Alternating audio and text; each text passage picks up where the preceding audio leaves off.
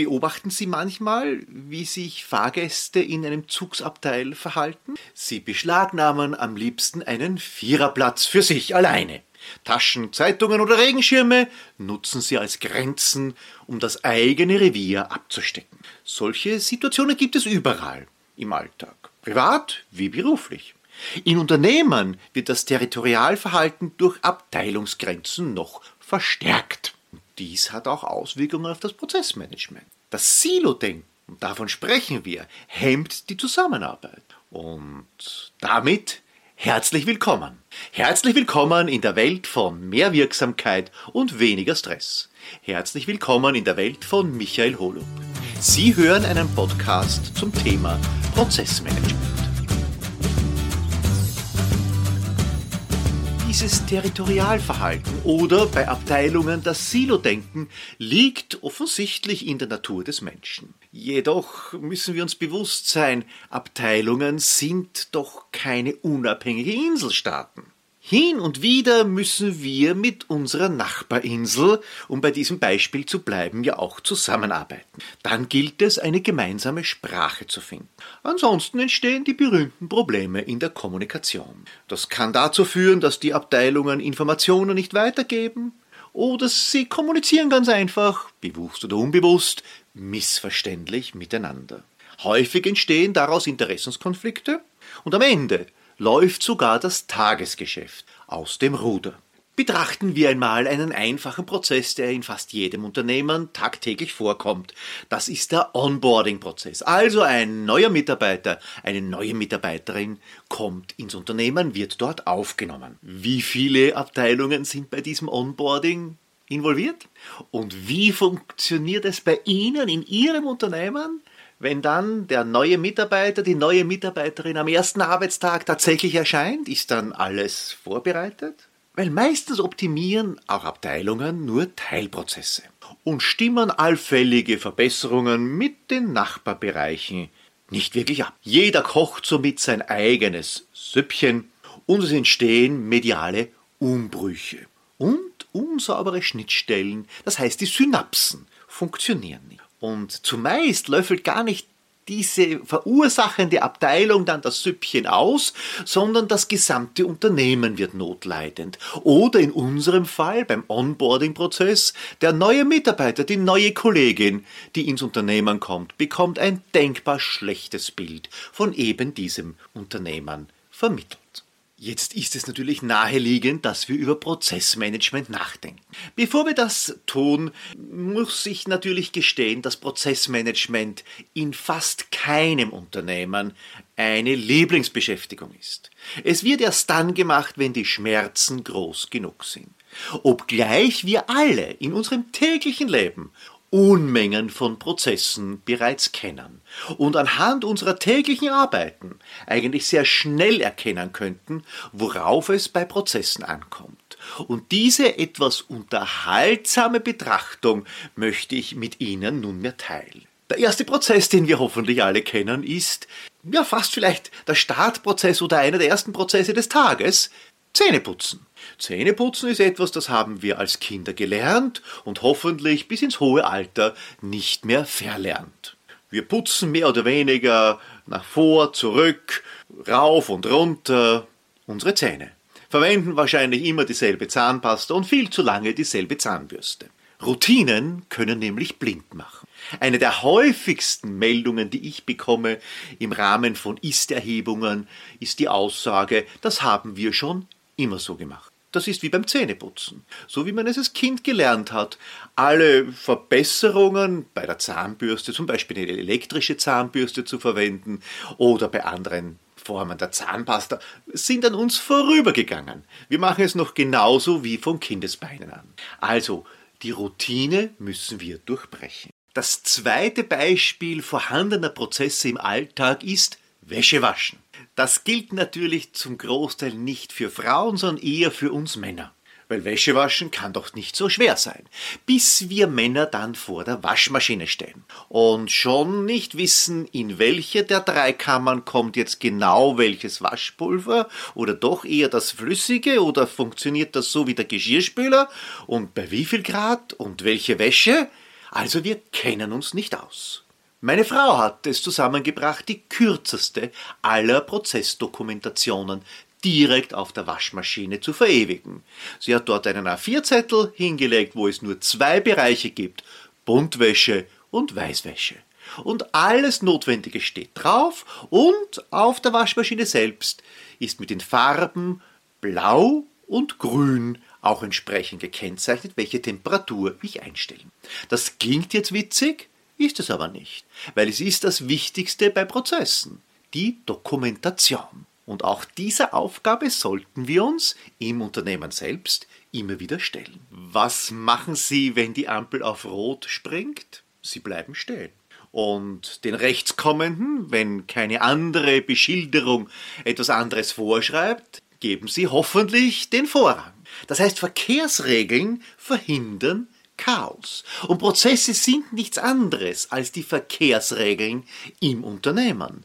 Es gilt natürlich weiterhin, wir brauchen intelligente, mitdenkende Kolleginnen und Kollegen, Mitarbeiterinnen und Mitarbeiter, genauso wie im Straßenverkehr. Es kann nicht alles bis auf den letzten Beistrich geregelt werden, sonst gäbe es ja überhaupt keine Unfälle mehr. Also irgendwo brauchen wir die Intelligenz des Autofahrers übertragen im Unternehmen. Trotzdem werden Fehler passieren, aber eben deutlich weniger.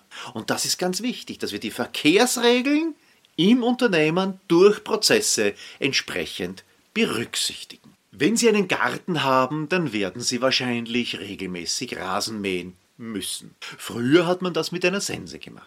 Dann kamen die ersten Handmäher, Motormäher, Elektrorasenmäher und heute ist es der Roboter. Was sagt das jetzt über die Prozesse in einem Unternehmen? Nun, das ist vielleicht auch eines der Herzstücke. Wir müssen auch bei den Prozessen Schritt halten mit der technischen Weiterentwicklung. Und die technische Weiterentwicklung geht genau den Weg des Rasenmähers. Immer mehr zur Automatisierung. Das heißt, irgendwann entscheiden dann Systeme, Programme, künstliche Intelligenz. Aber die künstliche Intelligenz kann nur so klug sein wie die Lehrherren, die diese Intelligenz einpflanzen. Das heißt, der Auftragsprozess, der automatisch abgewickelt wird, wie wir das bei einschlägigen Online-Plattformen wahrscheinlich schon vermuten können, das bedarf natürlich eines Wachstums in der Prozesslandschaft jedes einzelnen Unternehmens.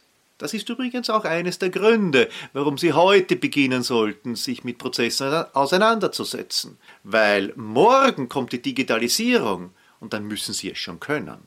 Aber das ist eine andere Geschichte für später Jetzt werfen wir den Blick auf einige kleinere, einfache äh, Prozesse, auch wie man sie in einer Prozesslandschaft abbilden kann, um ein bisschen ein Gespür zu bekommen, in welche Richtung könnten sich Prozesse auch in Ihrem Unternehmen entwickeln. Und in dieser kleinen Sammlung von Beispielen werden wir mit einem einfachen Prozess beginnen. Mit einem sehr einfachen. Und zwar mit einem Urlaubsantrag. Das ist der simpelste Prozess, der mir grundsätzlich einmal eingefallen ist. Der Prozess hat einen klaren Startpunkt. Ein Mitarbeiter, eine Mitarbeiterin möchte auf Urlaub gehen, sendet hoffentlich termingerecht einen Urlaubsantrag. Dieser Urlaubsantrag wird evaluiert und es gibt grundsätzlich nur zwei Ergebnisse, Entweder der Urlaub kann genehmigt werden oder der Urlaub muss abgelehnt werden, weil es eben aus Abteilungs- oder Firmengründen oder aufgrund der Urlaubssituation anderer Kolleginnen und Kollegen nicht möglich ist. Also wenn der Urlaub abgelehnt wird, dann geht die Verzweigung Richtung der Entscheidungsfrage Nein, Urlaub kann nicht genehmigt werden und es wird eine Absage geschrieben wahrscheinlich per E-Mail. Wenn der Urlaub genehmigt werden kann, sind wir auch schon mit dem Prozess wiederum fertig. Es wird die Zusage und Bestätigung verschickt, vielleicht auch noch mit dem Hinweis, die nachgelagerten Prozesse, wie zum Beispiel Eintragen des Urlaubs im allgemeinen Kalender, sowie jeder Termin, also ob es ein Kundentermin ist, eine Abwesenheit wegen eines Arztbesuches, wie jeder Termin im allgemeinen Kalender vielleicht vermerkt werden muss. Das ist ein kleiner, feiner Prozess und da merkt man schon, den hat man in wenigen Minuten eigentlich erledigt und hat aber gleichzeitig gelernt, wie ein solches Flowchart auch aussehen Also wenden wir uns einem etwas komplizierteren, einem etwas komplexeren Thema zu. Nehmen wir an, eine Online-Bestellung eines Kunden erreicht unser Unternehmen. Bei der Online-Bestellung haben wir es typischerweise mit einem neuen Prozessschritt zu tun, und zwar mit sogenannten Subprozessen. Das heißt, die sind schon woanders definiert, weil wir sie vielleicht mehrfach schon benötigen. Einer dieser Subprozesse ist die Kreditlimitprüfung des Kunden. Also es kommt eine Bestellung online in unser Unternehmen, dann müssen wir das Kreditlimit des Kunden prüfen. Geht diese Kreditlimitprüfung negativ aus, bekommt der Kunde eine Absage. Geht diese Kreditlimitprüfung positiv aus, dann kommen wir zum nächsten Subprozess und das ist die Prüfung der Verfügbarkeit.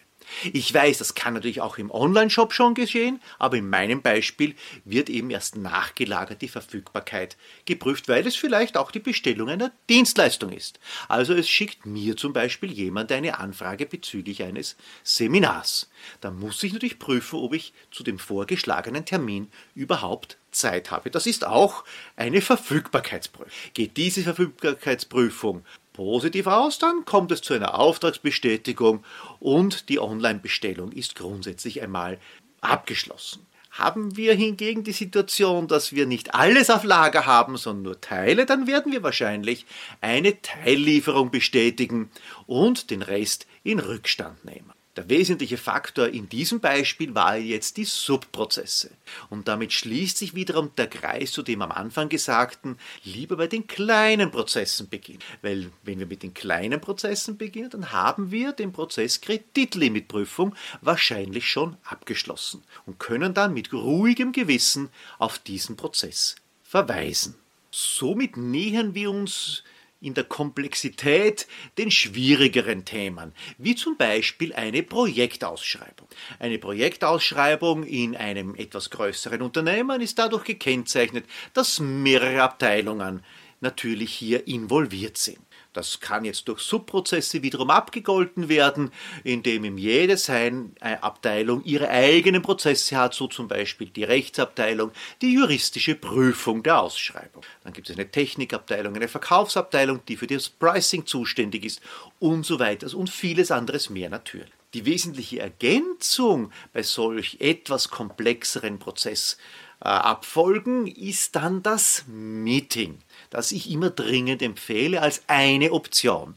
Das kann in der heutigen Welt natürlich ein Online-Meeting sein oder ein Meeting mit Präsenz wo sich alle beteiligten Abteilungen, man könnte auch sagen alle Gewerke, weil aus den Bauvorhaben kommt diese Idee natürlich, dass sich alle an einen Tisch setzen und nochmals alles durchgehen. Man kann sich hier wirklich vorstellen, wenn alle Handwerker für ein größeres Bauprojekt im privaten Bereich vielleicht, sie bauen sich ein neues Haus, endlich alle an einem Tisch sitzen und abstimmen, wer kann zu welcher Zeit wie lange bereits ins Haus, um seine Arbeiten zu erledigen. Diese Meetingform ist bei manchen Unternehmen nicht besonders beliebt, weil man das Gefühl hat, so viel Zeit zu verbrauchen. Das Gegenteil ist der Fall.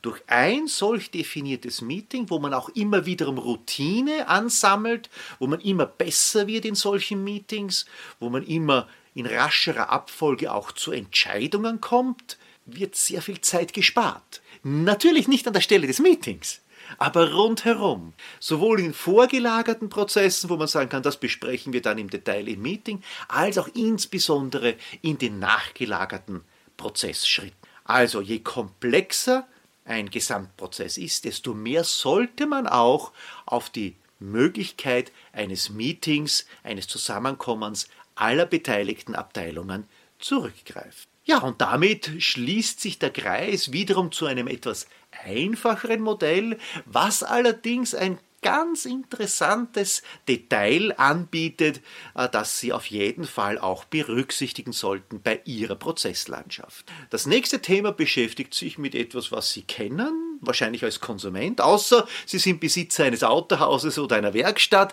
Das ist der Räderwechsel, also von Sommerräder auf Winterräder, wo Ihnen vielleicht parallel dazu ein Wintercheck angeboten wird. Dieser Prozess des Räderwechsels mit Wintercheck ist an und für sich nicht kompliziert.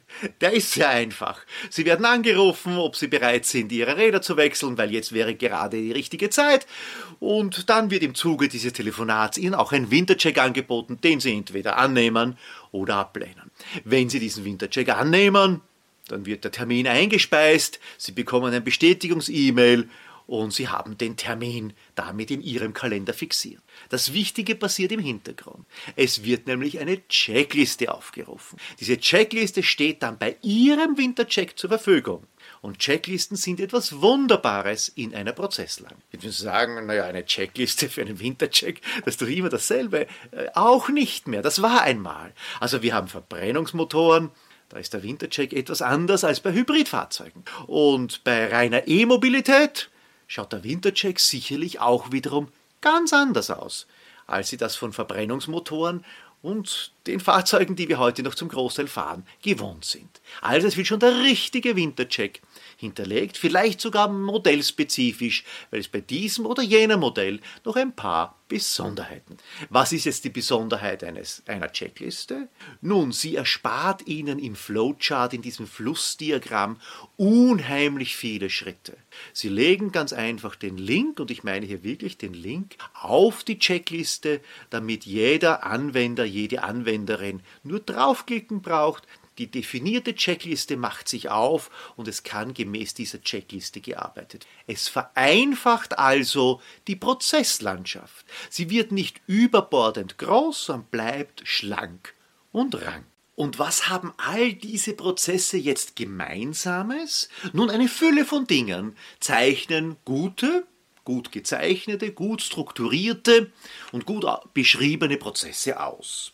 Erstens einmal ein Prozess hat immer einen Anfang und einen definierten Schluss. Besonders der Anfang ist wichtig, weil ja ein Prozess meist eingelagert ist und ein Vorgänger oder Nachfolger anderer Prozesse ist, brauchen wir einen Trigger. Wir brauchen sozusagen einen Anstoß. Wann beginnt der Prozess tatsächlich? Das ist auch ein Übereinkommen, zum Beispiel zwischen zwei Abteilungen, wo die eine Abteilung sagt, wenn ich dir dieses Dokument schicke, dann ist das für dich das Zeichen, dass dein Prozess beginnt. Und wenn die andere Abteilung sagt, ja, das verstehen wir auch so, dann ist die Synapse entsprechend geschlossen. Jeder Prozess sollte auch einen Eigentümer haben. Also jemand, der sich verantwortlich fühlt. Verantwortlich fühlen heißt ja nicht, alles selbst machen zu müssen, sondern nur dafür Sorge zu tragen, dass der Prozess entsprechend der Prozessvorgaben erfüllt wird. Darüber hinaus hat jeder Prozess auch einen Kunden. Würden Sie sagen, nicht jeder Prozess ist mit Kunden verbunden. Das stimmt. Es gibt ja auch interne Kunden.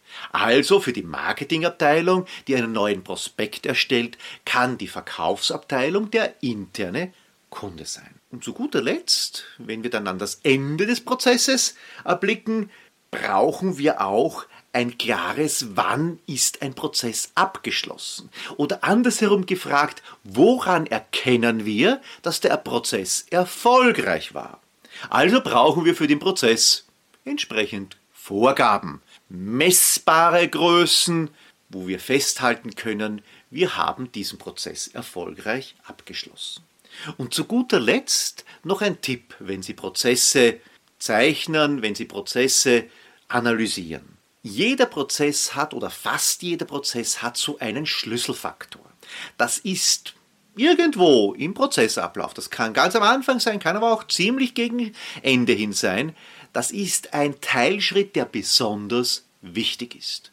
Und dort gilt es, den Fokus drauf zu legen. Weil wenn dieser Teilschritt nicht erfüllt wird, dann sind nachgelagerte Prozessschritte oder der nächstfolgende Prozess zumeist sehr fehleranfällig. Lange Rede, kurzer Sinn, was könnte das sein? Das ist zum Beispiel die Bedarfsermittlung im Verkaufsprozess. Das ist die rasche Erreichbarkeit bei einer Hotline. Das ist die zuverlässige Lieferung im Onlinehandel. Das ist die Dokumentation im Qualitätsmanagement. Also in fast jedem Prozess gibt es eine solche Schlüsselfunktion, einen Teilschritt, wo man vielleicht auch mehr Zeit investieren darf, und sich diese Zeit dann in anderen Prozessschritten oder in nachgelagerten Prozessen sehr wohl wiederum einsparen kann. Das war nun ein kleiner und sehr verkürzter Abriss zum Thema Prozesslandschaft. Die brennendste aller Fragen, die ich immer wiederum von meinen Kunden auch gestellt bekomme, lautet, wie lange dauert es, bis wir unsere Prozesslandschaft fertig haben? Nun, die griffigste Antwort ist wie immer, das kommt drauf an. In diesem Fall allerdings auf Ihre Einstellung.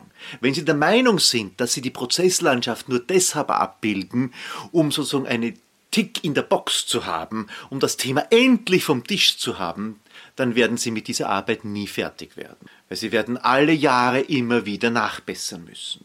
Wenn Sie hingegen für sich das Bewusstsein entwickeln, dass die Prozesslandschaft ihnen eine Hilfe darstellt, dann werden sie mit engagierten Mitarbeiterinnen und Mitarbeitern, mit einem externen Berater, den ich dringend empfehle, in zwölf Monaten ein sehr, sehr brauchbares und sehr belastbares System in ihrem Unternehmen vorfinden das ihnen viel Freude stiften wird und ihnen die Arbeit erleichtern wird. Und damit merken Sie schon, es liegt an der eigenen Zuversicht, Begeisterung für dieses Thema, das durchaus in diesem Fall top-down getragen sein muss. Das heißt, die oberste Leitung muss einmal davon überzeugt sein, dass dann die nachgelagerten Hierarchieebenen mit den Prozessen auch arbeiten werden. In diesem Sinn, wie immer, empfehle ich Ihnen auch mein Magazin, wo noch einiges mehr drinnen steht und vielleicht auch diesmal wiederum die Lernkarten, wo das Kürzeste zusammengefasst ist. Viel Spaß und bis zum nächsten Mal.